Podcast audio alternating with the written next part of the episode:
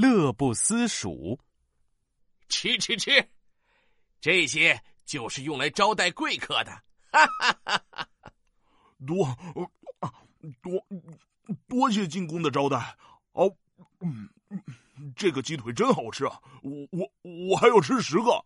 慢慢吃，慢慢吃，都是你的，都是你的。哈哈哈哈一个瘦巴巴的人斜着眼睛盯着一旁正在狼吞虎咽、满嘴流油的胖子，心想：“哼，这个刘禅，难怪大家都叫他扶不起的阿斗，蜀国灭在他手上，还有心思吃的这么嗨。”这个瘦子呀，就是三国时期的晋公司马昭；胖子呢，就是蜀国后主刘禅。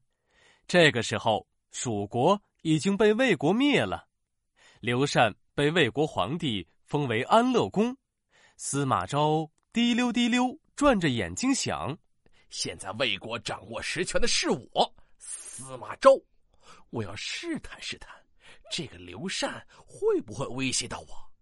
看看他是真的没野心，还是装的？刘禅啃完鸡腿，摸着自己油腻腻的嘴巴，嘟囔起来。哎呀，这些佳肴虽然美味，但是呢，但是呢，总感觉少了点东西。有了肉，怎么能少得了酒呢？刘禅咂巴咂巴嘴，用手做出了一个倒酒的动作。司马昭领悟的很快，赶紧说：“ 对呀，美酒配佳肴嘛。安乐公，您是我的贵客。”今天，我就拿出上等的美酒招待您啊！哈哈，来人，上酒！司马昭拍了拍手，没一会儿，仆人们噔噔噔抱着三坛酒来了。一揭盖子，酒香扑面而来。刘禅闻着酒香，站了起来。啊，哦哦，好香，好香！快给我尝一口！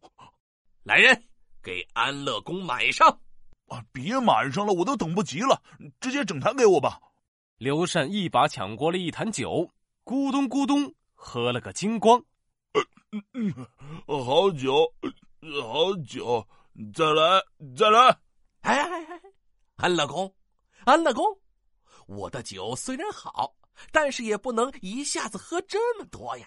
哎，不用多说，咱们今天开心，开心呢就要。多喝酒，在大家惊讶的目光里，刘禅举起了第二坛酒，咕咚咕咚又喝了个精光。这坛酒下肚之后，刘禅脸蛋红了，眼睛迷蒙了，他醉了，耍起了酒疯。我，我可是天底下最最最厉害的人，你们都给我鼓掌！鼓掌！一旁蜀地的老臣子们看到刘禅这个样子，纷纷摇头。唉，听着蜀地的音乐，我想起了以前的蜀地呀。蜀国都灭亡了，他整天还只想着吃喝玩乐。唉，唉，蜀地无望，蜀地无望。司马昭像看猴子一样。看着刘禅，他冷笑一声：“哼，这个扶不起的阿斗，真是昏庸无能，除了喝酒享乐之外，什么都不会。我要再看他出丑。”司马昭挥了挥手，一群穿着红裙子的舞女上来表演歌舞。音乐一起，刘禅身后的蜀地老臣子们就哭了起来。这首歌是咱们蜀地的呀！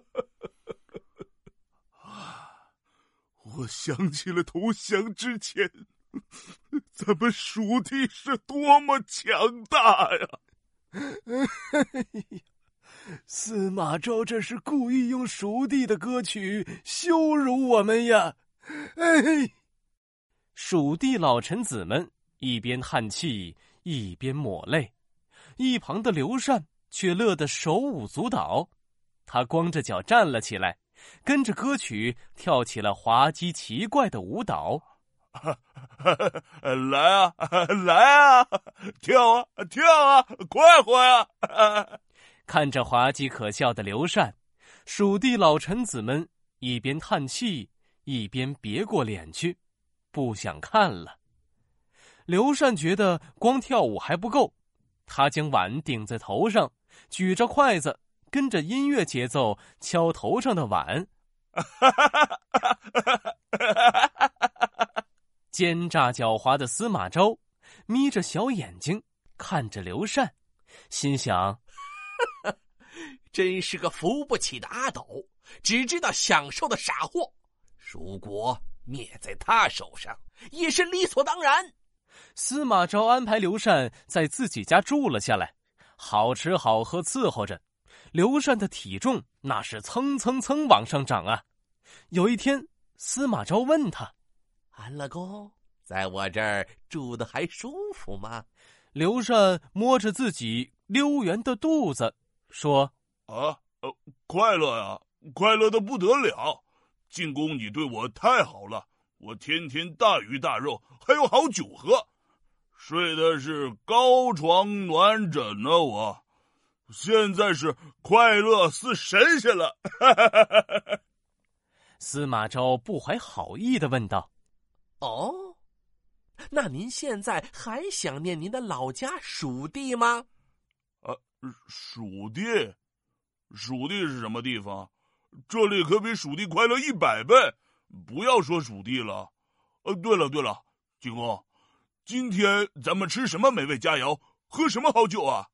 司马昭看着刘禅圆溜溜的脸，心想：哼，好一个乐不思蜀的安乐公啊！就他这么个庸才，我看对我根本没有威胁。乐不思蜀这个成语出自《三国志·蜀书·后主传》，指的是刘禅安于享乐，一点也不思念蜀地，比喻在新环境中得到乐趣，不再想回到原来环境中去。